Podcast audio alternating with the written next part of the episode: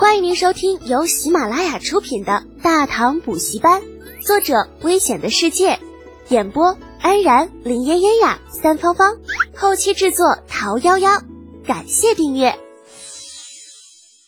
第二十一集，大大的忠臣。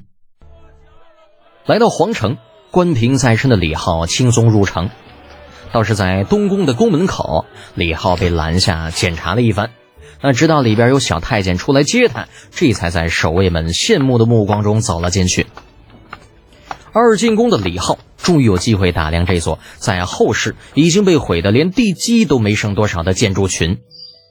流光溢彩的琉璃瓦反射着阳光，宏伟的宫殿、巍峨的宫墙、威武的士兵，让东宫前广场显得庄严肃穆。但就算是如此，与远处树梢间露出的那些个太极宫的建筑相比，那依旧显得有些破落。作为皇宫的一部分，与主体建筑群相比，缺少了些许贵气，却又多了几分的杀气。李浩突然有些明白，为什么李二在登基之后依旧留在东宫了。那别说什么孝心不孝心，皇位都抢了，同胞兄弟也杀了，这一座宫殿。又算得了什么呢？留下来寒碜人嘛！在李浩看来，这李二只不过是想用这样的方式来警醒自己，一如当年的越王勾践，否则也不至于后来突厥被灭之后，太上皇李渊立刻搬去了大安宫，将太极宫让给儿子的事情发生了。啊，不过这些事情自己想明白就行，没有必要说出来。相信朝中不少大佬都明白其中的关窍。人家都没说，自己一小年轻的臭显摆啥呀？李浩想着，低头检查了一下身上的装扮，哼，这胳膊吊的不错，挺结实。离家之前那往伤口处滴的那些个鸡血，更是点睛之笔，使得他看上去就像是刚刚从战场上下来的伤员。来到李二的书房门外，等了片刻，老太监林喜笑嘻嘻的迎了上来。哎呀，李都尉，陛下唤您进去。多谢公公。李浩对于太监并没有什么看法，笑着回礼，啊，跟在他身后进入了房间，便看到李二正在拿着一本不知道什么名字的书在看着。小侄拜见皇帝叔叔。皇帝叔叔励精图治，日理万机，虽正值鼎盛之年，但也要爱惜身体，莫要太过操劳。哎呀，这马屁拍的！有水平，虽然明知道是假的，那可是听着舒服啊。李二放下了手中的棋谱，将面前的围棋推到了一旁，看着李浩道：“既然有伤在身，就不要行礼了。林喜，赐座。得，看看人家这待遇，都快赶上那些个国公了，所费的却不过是一句马屁。”如果不是有李靖独子的身份啊，林喜几乎认为这位是来与自己抢饭碗的，然后默默的就记下了李浩之前拍过的马屁，还拿出小本本准备写下来。待李浩坐下，李二再次开口道：“你不在家中好好的养伤，到朕这里来做甚呢？”李浩依旧嬉皮笑脸。呃，小侄心中想念皇帝叔叔，特地过来看看，顺便也给您问个安。李二有些好笑，是吗？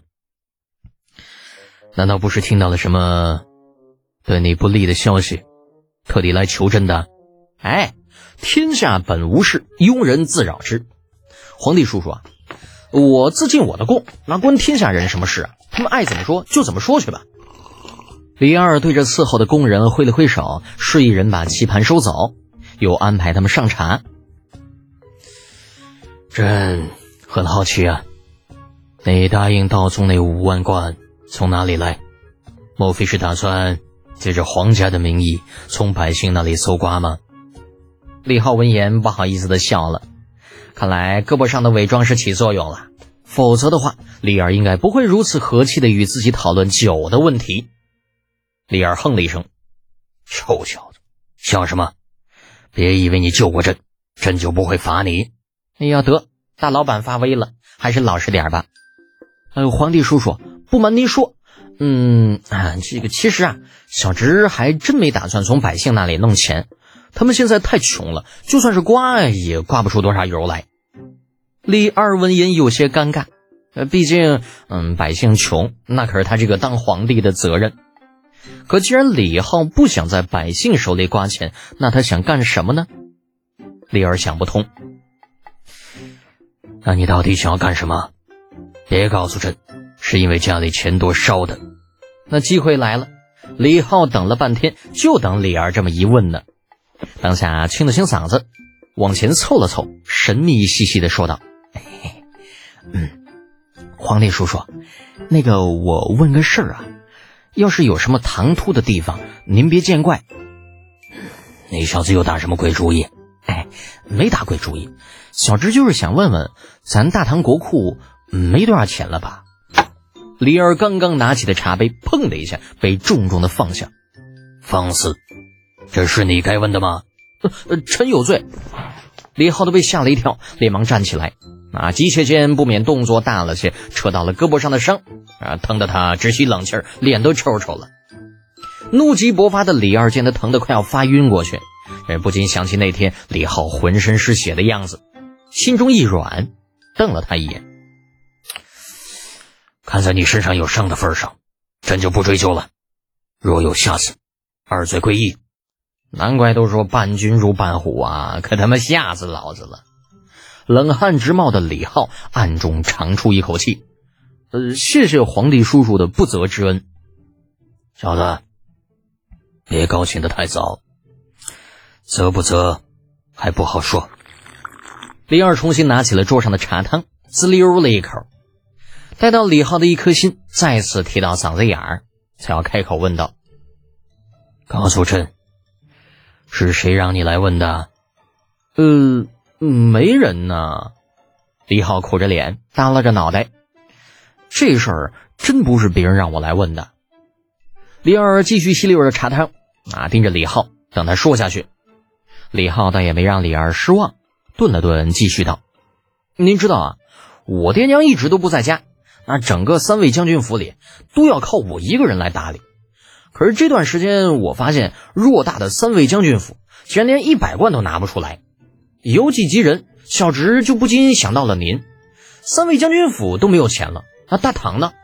一个小家要管好，都都如此的难，更不要说您要管大唐这么大的大的国家。所以小侄就想啊，就就拼了命的想，那白天想，晚上想，食不下咽，夜不能寐，只想着如何能够帮到您，如何能够替您分忧。想着，如果咱大唐有钱了，是不是您就能够轻松些了？德贤呐，你是个好孩子，是朕想多了。那虽然明知道李浩这些话有演戏的成分在里面，可丽儿还是被感动了，长叹一声道：“哎呀，若是朝中那些能有你一半的忠心。”朕又何必每日处理奏章到深夜，又何必为振兴大唐江山夜不能寐呀？听众朋友，本集已播讲完毕，请订阅专辑，下集精彩继续哦。